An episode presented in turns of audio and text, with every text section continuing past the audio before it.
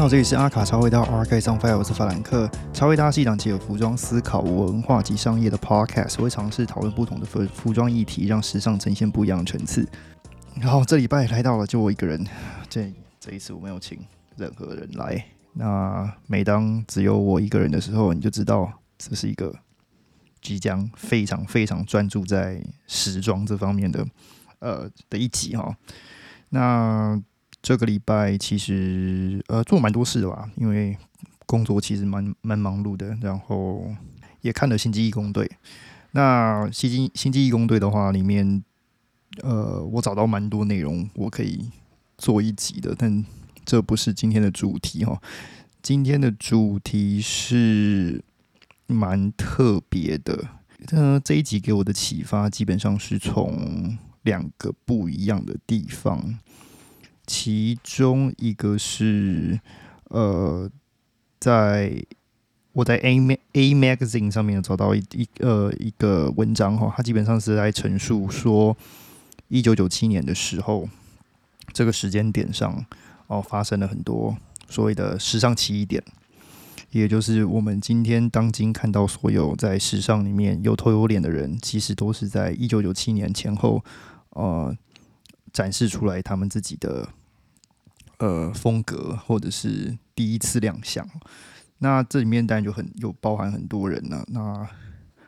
有些人会呃想到的是，像是 Alexander McQueen 或者是呃 John Galliano，他们都是在当时非常年轻哈，呃就被捧到一个相对比较有高度的呃地位，有高度和有地位的时候，像是 John Galliano 的话，他在九零年代一路呃往上爬，马上就从 Givenchy 跑到了 Christian Dior，那他也执掌了 Christian Dior 的呃高定和 h o k Couture 的部门哈。那当然，他日后在九零年代近两千年的时候，达到了他自己人生的巅峰。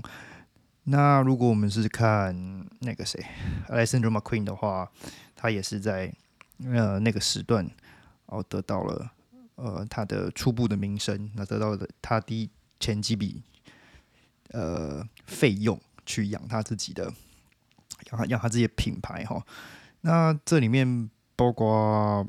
呃一九九七年有些嗯怎么说呢，蛮呃相对比较有年纪的品牌也开始推出一些让人很记忆犹新的系列，像是 Conte Garçon，他那一年。九七年的时候，有一个系列叫做 Body Me Dress and Dress Me Body，这个是蛮出名的系列哈。啊，Martin m a g e l l a 他的 Stockman，这个也是一个非常呃让人有印象的 Archive 的系列。那 Ralph Simmons 这个是我蛮喜欢的一位设计师哈。他在一九九七年附近的时候，他也呃成功成功的呃展示了一个叫做 Block Palm 的系列，就是。呃，我记得那个戏里面蛮有趣的，是大部分都是穿无袖 T 恤，然后它的印花都是海滩，有点就是感觉你年轻啊，然后又是有点海滩风味哈。那我们如果再去深挖的话，包括现在正在呃 Louis Vuitton 任职的女装设计师 Nicholas Gaskier。他在当年在九七年附近的时候，也被呃任命到 Balenciaga 作为设计师哈，完全跟现在 Balenciaga 是呃不同的风格。出名的呃 Beatles 的歌手 Paul McCartney 的女儿 Stella McCartney 当当年一九九七年附近的时候，也是被任命到 Chloe 作为创意总监哈。所以，嗯，这个年代非常有趣哈，就是所有。呃，二十年前这样看下来，到现就是已经二十几年，快三十年的这这段这段这段时间，所有人都同个时间聚集起来，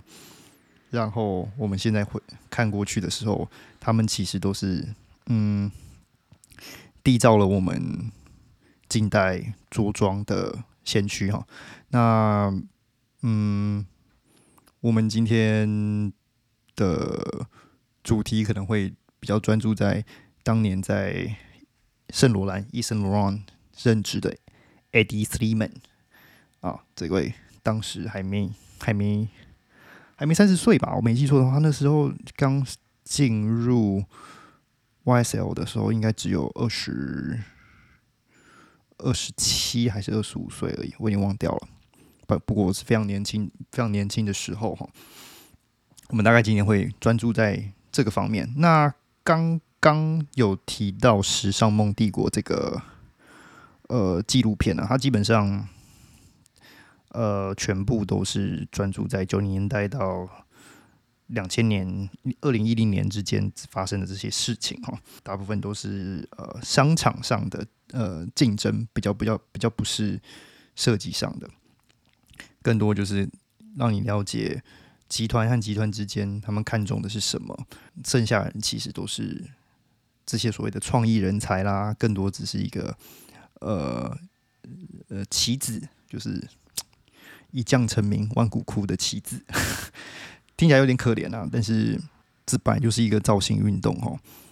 呃，有些人的设计虽然相对比较平庸，但是配合着。比较好的资源的时候，它的展现上，呃，的确会比较有价值。那我们回到刚刚讲的，一九九七年，一九九七年，以圣罗兰，它发生了什么事情？哈，在这这个期间，其实 YSL 圣罗兰他们已经面临了债务危机了，他们从内部除了需要再找到新的设计人才之外，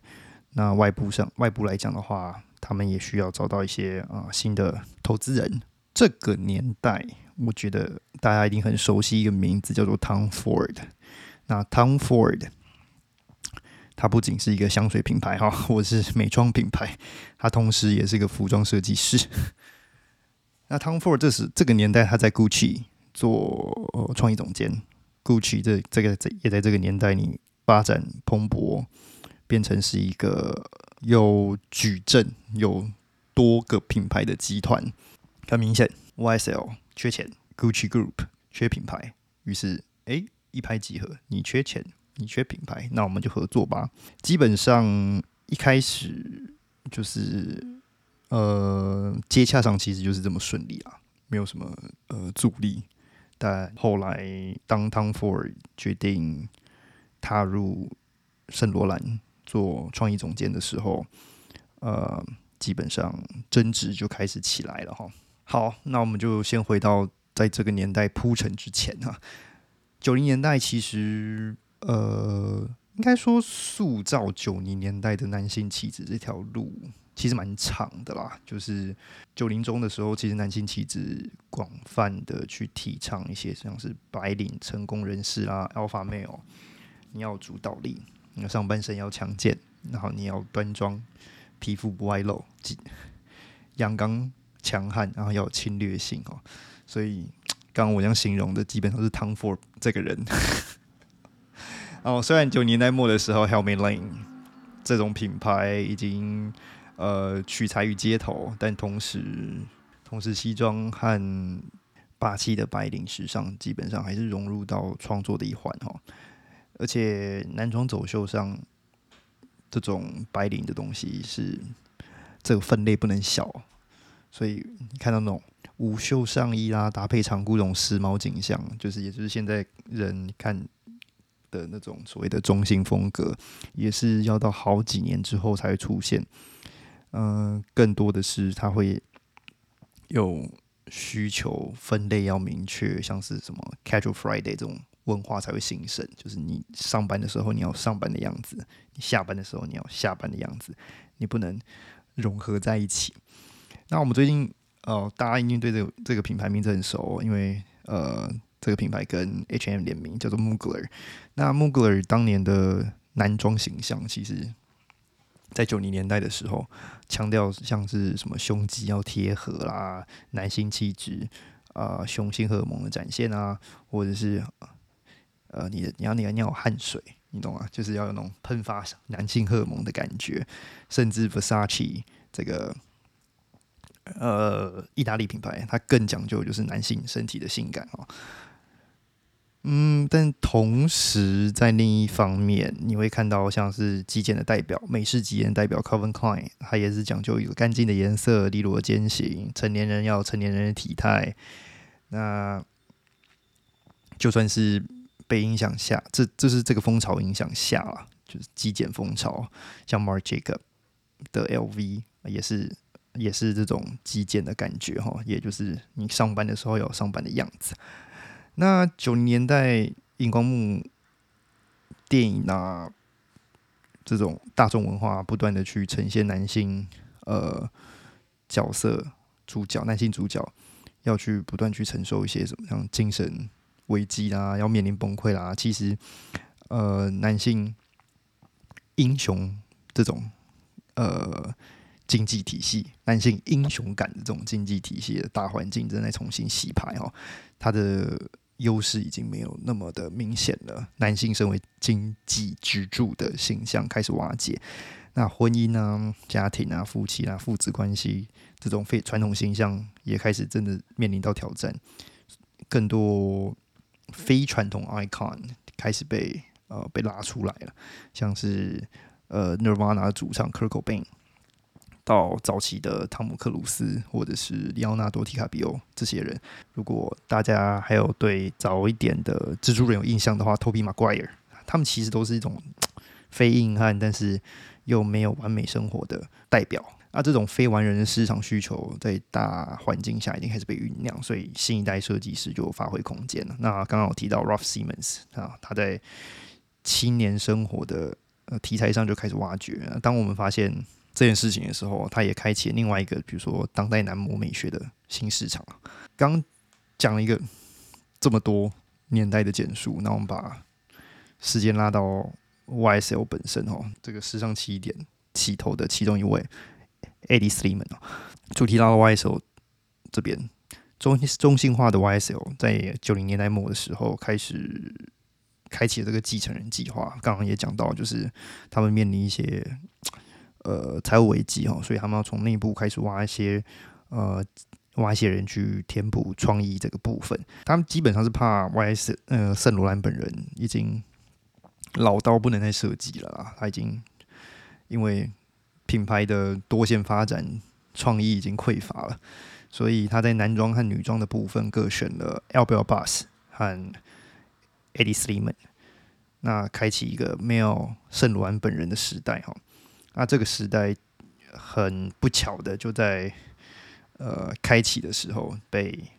并购案给终结了。但在这之前，至少 Eddie 和 Albert Bus 都有推出他们自己的一两个系列啊，去奠定他们日后到其他品牌任职的基础。那 Eddie 第一个系列就比较平庸，他的呃，身为一个。修艺术史的另类青年，他的首要任务其实是要怎么把一个有包袱的呃品牌，有一个有一点小历史的品牌，怎么去带有 YSL 圣罗兰自己本人的个人特色哈，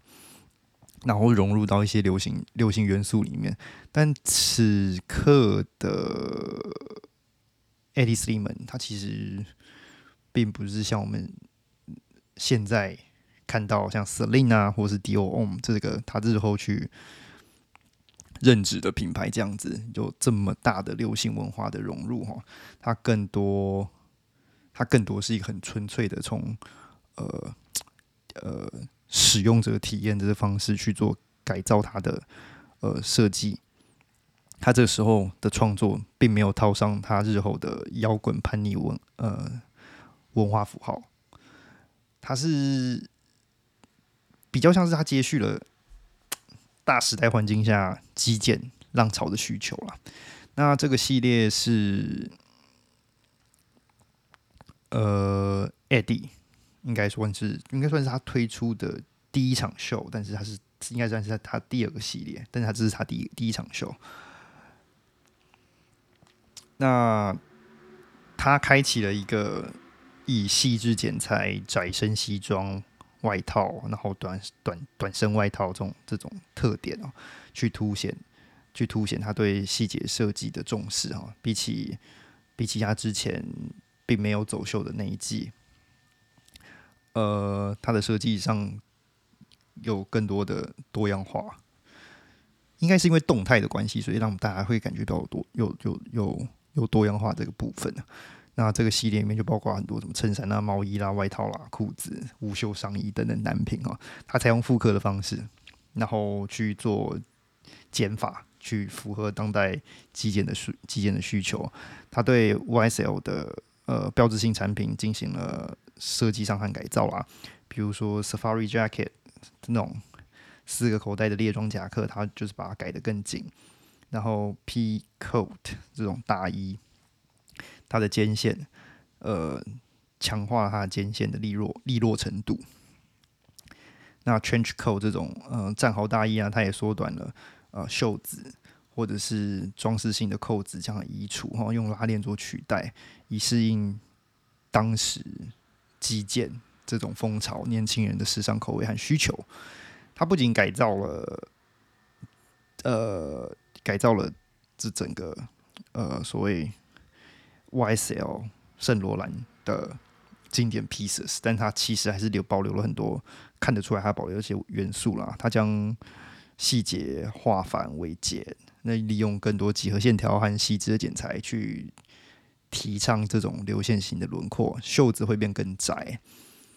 肩线会变更明显，向前倾，这些都其实都是变成是 Eddie Slim 标志性的设计哈。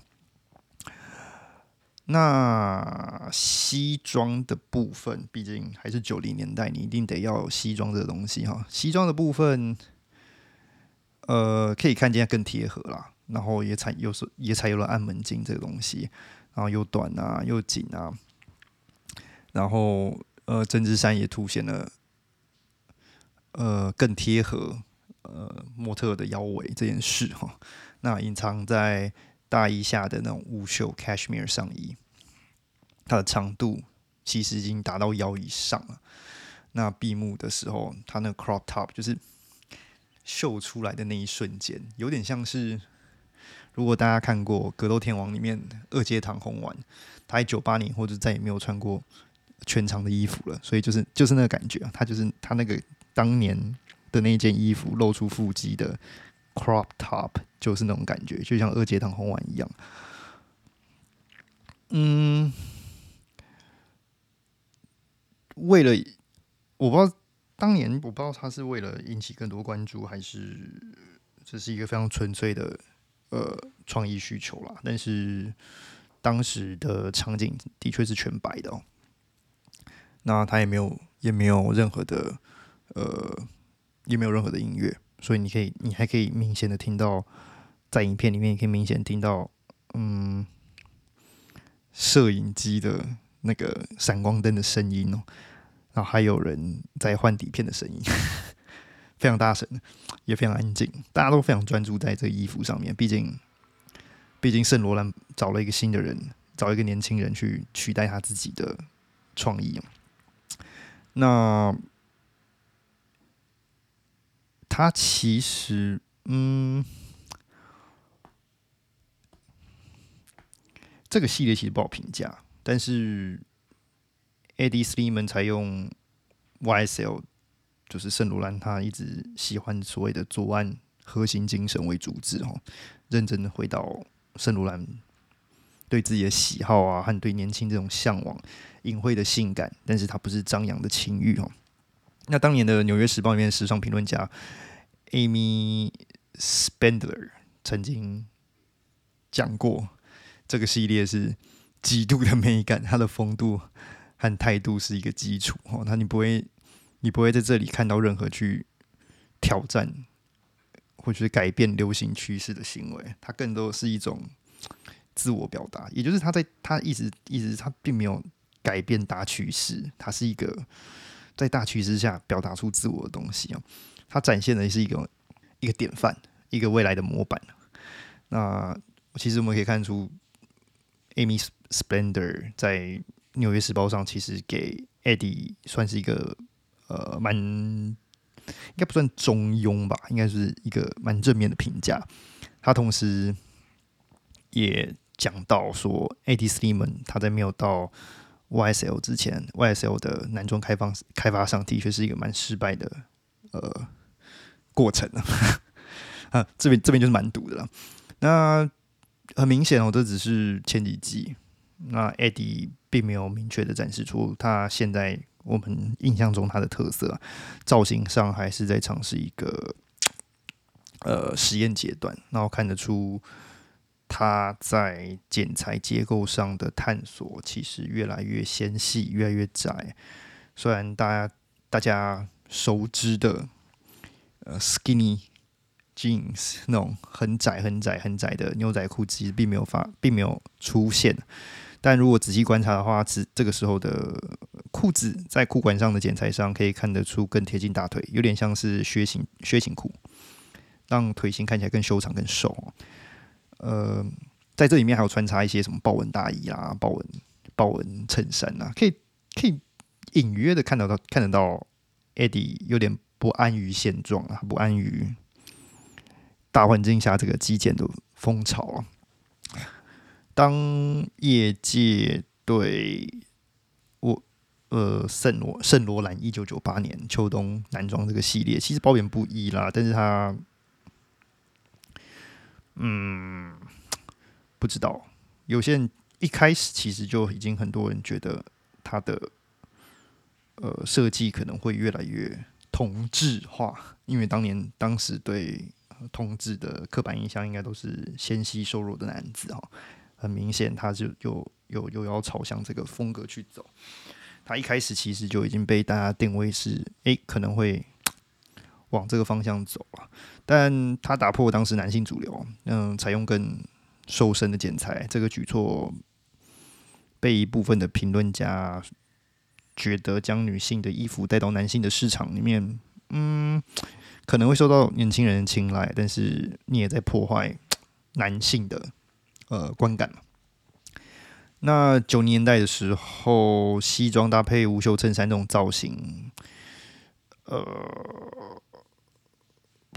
不知道哎，现在人应该看起来是没有什么没有什么大不了，但是当年可能很多人会觉得这是一个违反传统啊，或者是商业商业聚会或商业社交。